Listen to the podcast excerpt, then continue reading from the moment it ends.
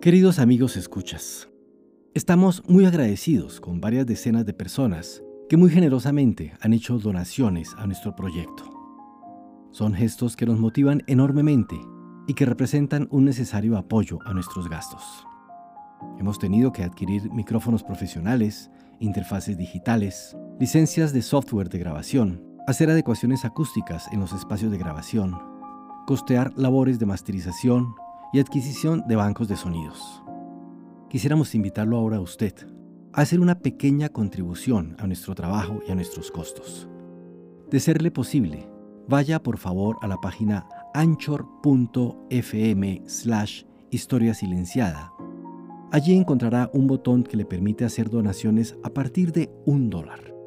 Cualquier cantidad, por pequeña que sea, es para nosotros muy motivadora y una ayuda importante. Muchas gracias.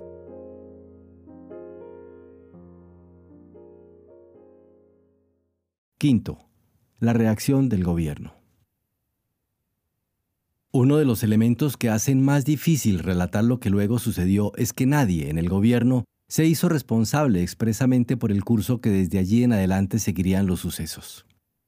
Desde la embajada no se logró hablar con ningún alto funcionario, hasta que por fin quedó cortada la comunicación con el exterior, ni hubo ninguna información oficial de cómo se habría de proceder.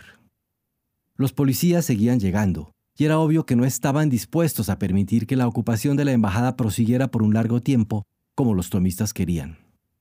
Entretanto, uno de los ocupantes, empleando un megáfono, insistía también en que la policía se retirara, lo mismo que pidieron el embajador y Adolfo Molina Orantes. El vocero de la policía, por su parte, conminaba a los ocupantes a salir pacíficamente uno por uno, pero estos no cedían y advertían a los rehenes, si entran, los rehenes correrán la misma suerte que nosotros. Mario Aguirre Godoy relata que intentó que se realizara una mediación pacífica, pero la propuesta fracasó ante la cerrada respuesta de uno de los estudiantes, posiblemente el mencionado Luis Antonio Ramírez Paz, quien dijo, Estamos de acuerdo en la mediación si la fuerza pública se retira. Así se prosiguió durante bastante tiempo, en medio de una situación que no parecía admitir términos medios, hasta que la policía decidió entrar al edificio. Los uniformados penetraron en la embajada derribando la puerta principal de la residencia, lo que hizo que los ocupantes subieran hasta el segundo piso y se encerraran en este nivel gracias a una reja que bloqueaba el ascenso a la planta superior. Allí quedaron todos ellos, mientras la policía también, y se situaba del lado de afuera de la reja. ¿Por qué se procedió a actuar así? ¿Por qué se penetró en un recinto que, como cualquier embajada, gozaba de extraterritorialidad violando en principio una norma básica de todas las relaciones internacionales? La respuesta, si se nos permite, requiere de una pequeña digresión ante la que pedimos al lector que trate de reflexionar con la mayor objetividad posible, dado que el hecho que comentamos no solo tuvo trágicas consecuencias, sino que está aún vigente como punto de fricción en la sociedad guatemalteca. Las fuerzas policiales de un gobierno pueden entrar al edificio de una embajada que está en su territorio si, por supuesto, cuenta con la autorización de quien representa al país extranjero ante el gobierno local. Esta autorización, naturalmente, debe ser explícita y clara, lo que no sucedió en este caso.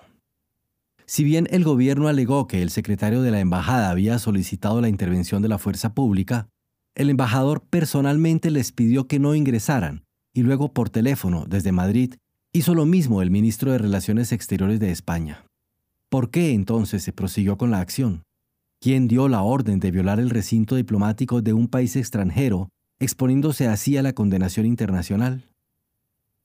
Puede descartarse la idea de que algunos jefes policiales, situados en el teatro de la acción y bajo fuertes presiones, hayan decidido intervenir por su cuenta. Ni en la Policía Nacional ni en la Judicial hubo reclamos, señalamientos o castigos por posibles hechos de esta naturaleza.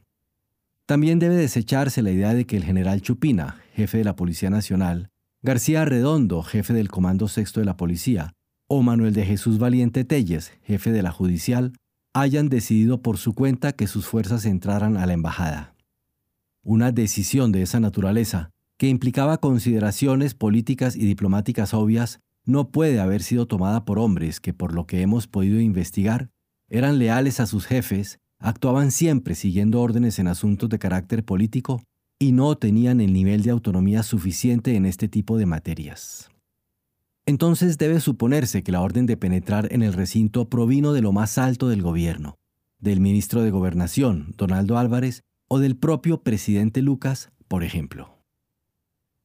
Margarita Carrera transcribe un informe del Frente Democrático contra la Represión, que sostiene que el gobierno actuó de este modo porque, comillas, si se dejaba proseguir la toma de la embajada, iba a trascender ante la opinión pública nacional e internacional la acción represiva del ejército frente al pueblo de Guatemala, con el consiguiente deterioro de su imagen. Cierra comillas. Pero la explicación no resulta convincente, porque si se trata de la imagen, tampoco beneficiaría mucho al gobierno, por supuesto, cuando las cámaras de televisión mostrasen a la policía entrando al recinto extraterritorial de la embajada. La decisión de penetrar en la embajada podría parecer, por todo lo anterior, una de esas actitudes impulsivas que caracterizaron al presidente Lucas, ya conocido por ese tipo de arrebatos en muy diferentes contextos. Romero Lucas García no solía enfocar los problemas que se le presentaban desde un punto de vista legalista, sino que por lo general procedía de modo personal y directo, más como un militar de carrera que como un político o un diplomático. Es posible que haya decidido, al calor de los acontecimientos, no permitir que se siguiesen operando tomas de embajadas o de otras instituciones por parte de la guerrilla o de los grupos vinculados a los insurgentes. Pero también Donaldo Álvarez puede haber actuado de esta manera, no quizás de un modo tan impulsivo, pero sí en todo caso pasando por alto las restricciones que todo gobierno suele imponerse a sí mismo en casos semejantes. Tenía el control de buena parte de los aparatos de seguridad, y a través de Manuel de Jesús Valiente Telles, que comandaba los detectives de la Policía Judicial, puede haber decidido penetrar en la embajada para rescatar a los rehenes y apresar a los ocupantes. El hecho es que la policía entró al local, violando un principio internacional reconocido en todas partes, y eso debilitó, de allí en lo sucesivo, todas las explicaciones, todas las declaraciones de un gobierno que se situó así en una posición muy vulnerable desde el punto de vista diplomático y político ante la opinión pública mundial.